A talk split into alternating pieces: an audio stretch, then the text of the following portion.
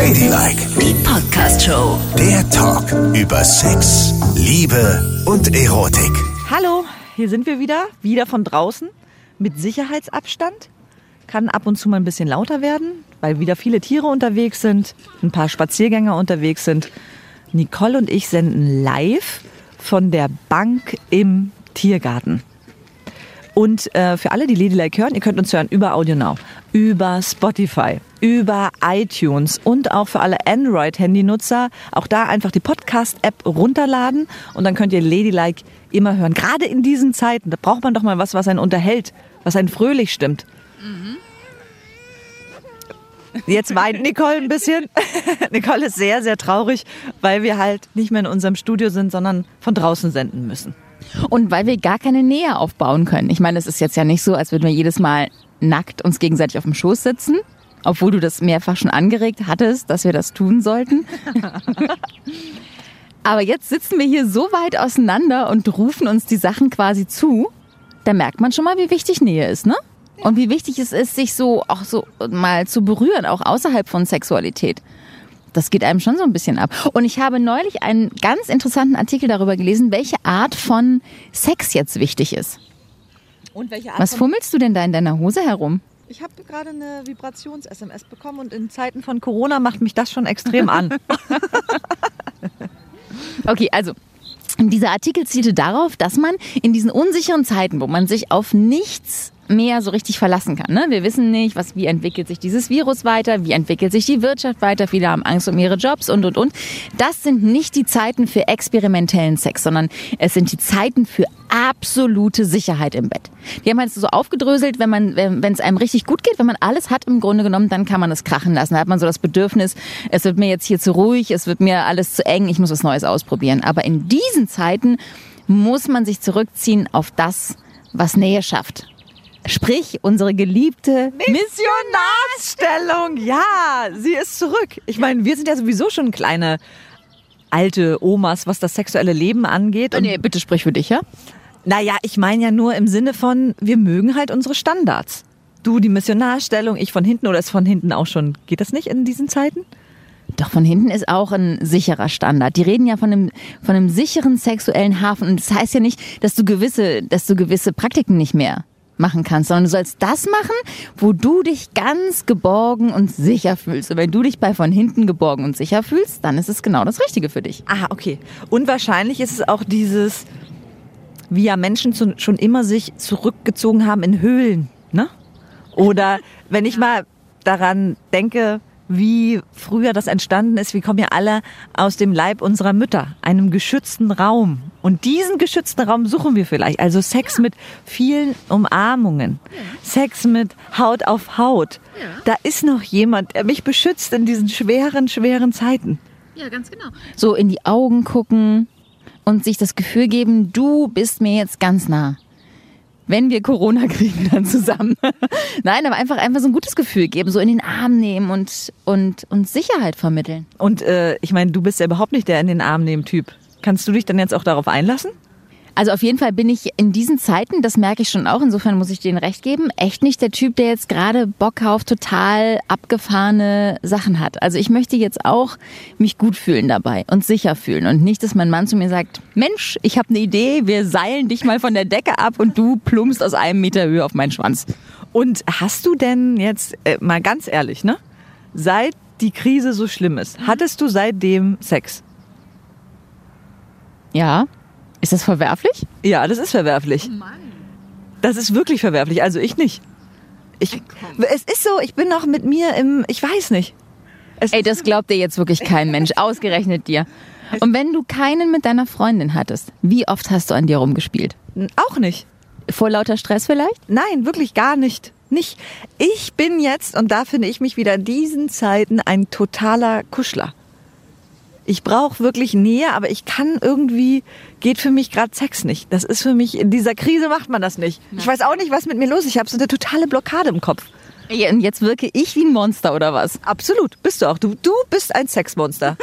Ich meine, es ist eine Krise da draußen und du hast nichts Besseres zu tun, als zu vögeln. Das finde ich krass. Ich habe einen Zettel aufgehangen für unsere Nachbarschaft. Ich gehe jeden Tag einkaufen. Das sind die Dinge, die mir jetzt wichtig sind. Aber du musst es ja krachen lassen. Hauptsache, du bist befriedigt. Befriedigt in der Corona-Krise. Ich bin enttäuscht. Ich merke richtig, wie enttäuscht ich bin. Aber es war gar nicht meine Idee, sondern die von meinem Mann. Ich habe nur mitgemacht, um ihn nicht zu enttäuschen, weißt du? Ich habe nur gesagt, ja, ja. Und dann hat er gesagt, Baby, liebst du mich? Sollen wir es tun? Und ich habe gesagt, ja, ja, klar. Weißt du? Ja, es macht es Nee, so war es auch nicht. Nee. Scheiße, so war es auch nicht. Aber ich will nicht so dastehen wie, wie, so ein, wie so eine Maschine. Ich bin schon auch erschüttert von allem, was passiert. Und ich weiß, man soll in schweren Zeiten nicht als erstes an Sex denken. Aber gucke, es war so. Es war Sonntagmorgen und die Sonne schien Ja. mir ins Gesicht. Ja. Und da hatte sich irgendwie ergeben. Und es war noch sehr, sehr früh. Das war das Gute. 6.30 Uhr, kein Kind wach. Auch in absehbarer Zeit kein Kind wach, wenn du verstehst, was ja, ich meine. Ich verstehe, was du meinst. Aber ich glaube, es war so, Nicole, dass um 6.30 Uhr, du warst wahrscheinlich noch so schlaftrunken, dass du geträumt hast, es gibt gar kein Problem. Und dein Gehirn war noch nicht an, Ja. aber die Muschi war sofort an. Oh, oh, Chance, Chance, Gehirn ist noch nicht an. Penis, Penis, wo bist du, wo bist du, Penis, Penis. Und dann hat die einäugige Schlange sofort Lunte gerochen Ja, im wahrsten Sinne des Wortes. und schwupp rein. Ja. Ja. Das ist die einzige Entschuldigung, die ich heute gelten lasse. Aber genau so war es auch. So war es. Ich träumte, es sei alles in Ordnung. Und als ich aufwachte und dachte, oh, wir haben eine Krise, sagte mein Mann zu mir, ich komme. Dann ist gut. Dann bin ich auf jeden Fall beruhigt, dass es so gewesen ist. Ja, genau so ist es. Also, nochmal zurück dazu. Ich finde, man kann jetzt tatsächlich echt gut Nähe herstellen. Und eigentlich ist es auch ein total schönes Gefühl, was man sich damit gibt, ne? Also man ist nicht nur Objekt der Begierde, was auch sehr schön eigentlich ist zu sein, aber man ist auch so Fels in der Brandung. Ne? Man kann zeigen, du und ich, wir machen jetzt Dinge, die wir richtig gut können und geben uns gegenseitig das Gefühl, hier bist du im sexuellen Sinne zu Hause. Ja, und man, es ist vielleicht auch die Zeit für alle, die jetzt lange keinen Sex hatten, zueinander zurückzufinden und sich darauf zu besinnen, wie schön doch die Beziehung ist und sich langsam wieder anzukuscheln, um dann zurück zum Sex zu finden. Eibrötchen auf der Nase, glaube ich. Oh Gott, ich hoffe, ich hoffe, ich hoffe, es war Eibrötchen. Nicht Eisoße. Ja, genau. Also pass auf, ja, zurück zum Sex zu finden, ja, bin ich voll bei dir, finde ich eigentlich, äh, ne, finde ich immer gut. Aber trotzdem ist ja noch die Hürde da. Wie kommt man zurück? Auch da musst du es vielleicht so verpacken wie, es ist, ja genau, es ist viel passiert, Baby, und wir haben viel hinter uns und es hat lange nicht funktioniert, aber ich, ähm, ich glaube, ich habe Angst, nimm mich in den Arm und steck deinen Penis in mich rein. Ja, genau. So kann es jetzt laufen. Aber wir müssen auch mal an die Singles denken, wie es denen jetzt geht. Das ist schwierig, aber ich, die gute Nachricht ist, ich habe gehört, dass die jetzt wieder viel Zeit auf Datingportalen verbringen und auch die Gespräche viel, viel intensiver sind, weil man lernt sich jetzt natürlich nicht, wir treffen uns und dann wird rumgetindert, sondern erstmal lernen wir uns kennen. Weil es gibt ja auch gar keine andere Möglichkeit, als sich erstmal kennenzulernen. Das finde ich gut. Ja, hallo. Wieder ein Jogger. Warum schiebt er ein Fahrrad? Gut, also, was, wo waren wir stehen? Also Tinder. Ja, wobei, das ist ja eigentlich erlaubt, ne? Du könntest ja jetzt theoretisch nach jeder Gesetzeslage könntest du ja dein Tinder-Date treffen. Weil du kannst ja einen Menschen treffen, der nicht in deinem Haushalt ist. Also könntest jetzt hier in den Park gehen und könntest es da vorne hinter der Mülltonne treiben. Ja, kannst du. Aber machst du doch nicht, weil jeder ja auch ein bisschen jetzt verschreckt ist in diesen Zeiten, Ja, oder? Und das finde ich gut, sich erstmal kennenzulernen, sich lange zu schreiben, ehe man dann es drauf ankommen lässt. Dann allerdings ist es umso enttäuschender, wenn du denjenigen dann triffst, der sieht nicht so aus wie auf dem Bild oder ist total doof, wie er geschrieben hat, hat er ganz toll geschrieben und in Tat und Wahrheit ist er ein doofer Mensch. Dann ist die Enttäuschung viel größer, wenn du ganz viel Zeit investiert hast. Nicole? Äh, hast du gerade gesagt, sieht er nicht so aus? Du?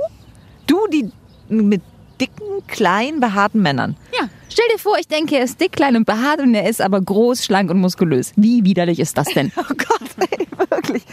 Ja, gut, so habe ich es natürlich nicht gesehen. Ja, das ist natürlich, das wäre dann natürlich dann hart, wenn er so derartig hässlich um die Ecke kommt und Muskeln hat, groß ist, blond, blaue Augen. Das verstehe ich schon. Aber dennoch wollen wir hier mal festhalten, ne, es kommt ja wohl nicht aufs Aussehen an. Oder? Sondern auf die inneren Werte. Ich meine, schau dir meine Freundin an. Ey. Ne? Ich glaube, alle wissen mittlerweile, dass Yvonne mit einem Topmodel zusammen ist. Gar nicht. das wahrscheinlich andersrum denkt. Es kommt nicht auf die äußeren Werte an. Apropos Topmodel, ich muss dir mal was sagen. Was, im, Im Homeoffice lernt man ja seinen Partner auch nochmal ganz anders kennen. Ne? Und jetzt, ich habe das ja nie so mitbekommen, weil wir sehen uns morgens, dann verabschieden wir uns eigentlich, jeder geht zur Arbeit und wir sehen uns abends. Jetzt kriege ich aber mit, was sie über den ganzen Tag so treibt. Und ja, sie arbeitet viel, aber was ich viel erschütternder finde, ist, wie viel sie isst. Nicole, das ist unnormal. Die ist eine gefräßige Raupe, die alle zwei Stunden Hunger hat. Morgens isst sie fünf Stullen zum Frühstück. Aber sag mal ganz kurz, deine Freundin wiegt die überhaupt 50 Kilo Ich- oder ist sie schon drunter? Die ist so wahnsinnig schlank und zart, wie so ein Elfchen. Und hat ja auch einen Waschbrettbauch von Natur aus, nicht weil sie Sport macht. Da sieht man mal, wie die Natur echt so einen total beschenkt und den anderen nicht. Die isst fünf Stullen, dann um zwölf sagt sie Mittag, Mittag, Mittag. Und ich so, ich, ich mache ja sonst nie Mittag, sondern Abendessen. Ich so, ja, was dann? Ja, ich habe total Hunger, total Hunger. Da koche ich Nudelberge und die isst alles auf. Und dann ist es Schlag 17 Uhr und sie, dann schreit sie wieder nach Nahrung und Essen. Mittlerweile gehe ich zweimal am Tag einkaufen, um diese gefräßige Raupe satt zu kriegen. Das ist gefährlich. Ich weiß, aber was soll ich dann machen? Und wo hast du überhaupt Nudeln her? Achso, ja, genau, das Thema war ja ein anderes.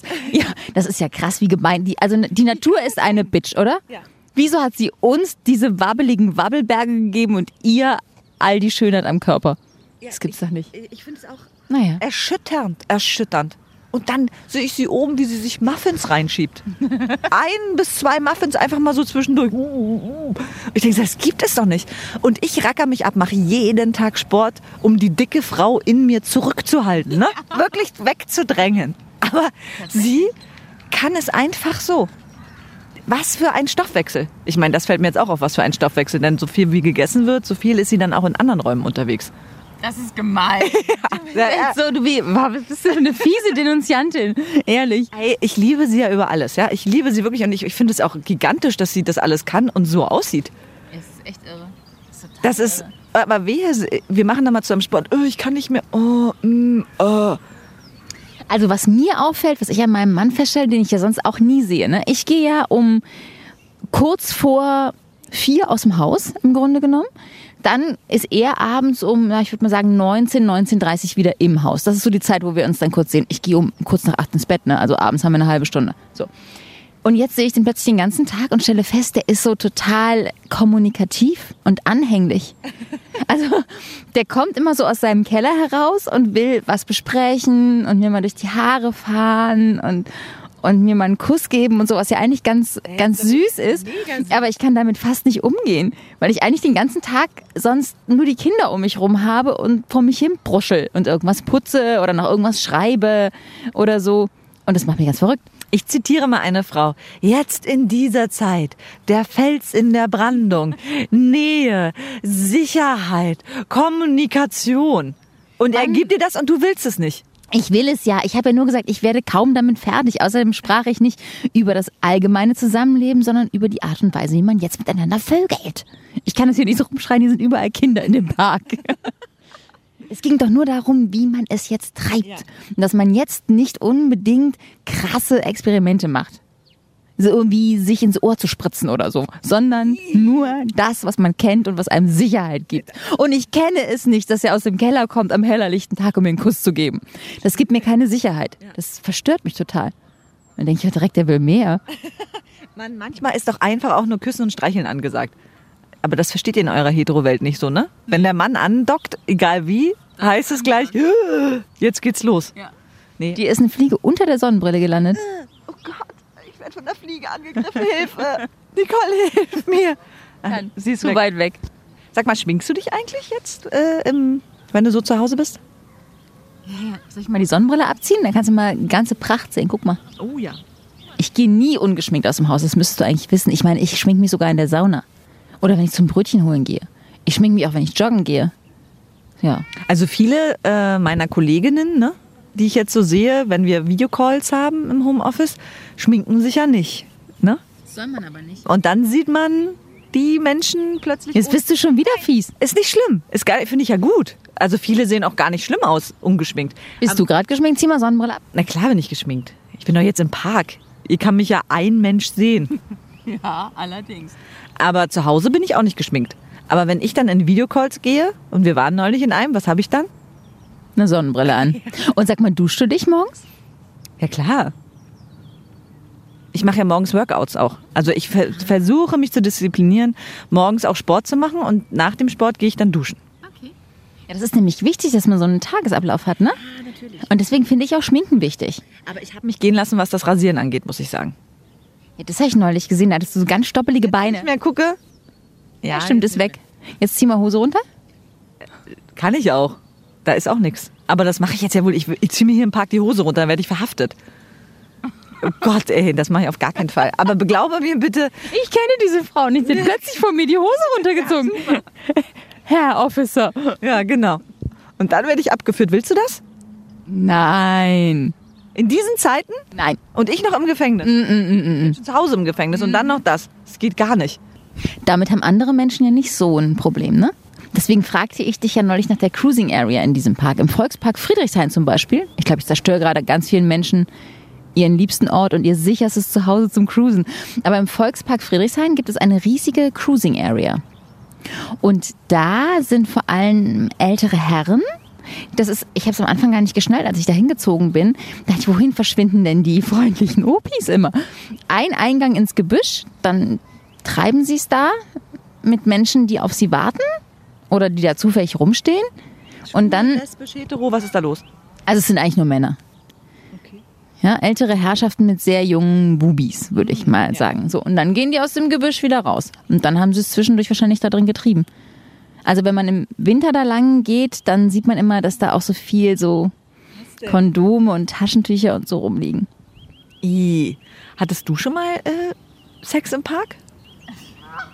Ja, aber nicht in der Cruising Area, ne? Also ich bin nicht extra in so eine Ecke gegangen, wo dann irgendjemand auf mich gewartet hat und gesagt hat, hallo, Ja, aber, Hose runter. ja, aber mit deinem Freund, Ex-Freund, Affären. In welchem Ah. Park hast du schon getrieben auf der Welt? Raus damit.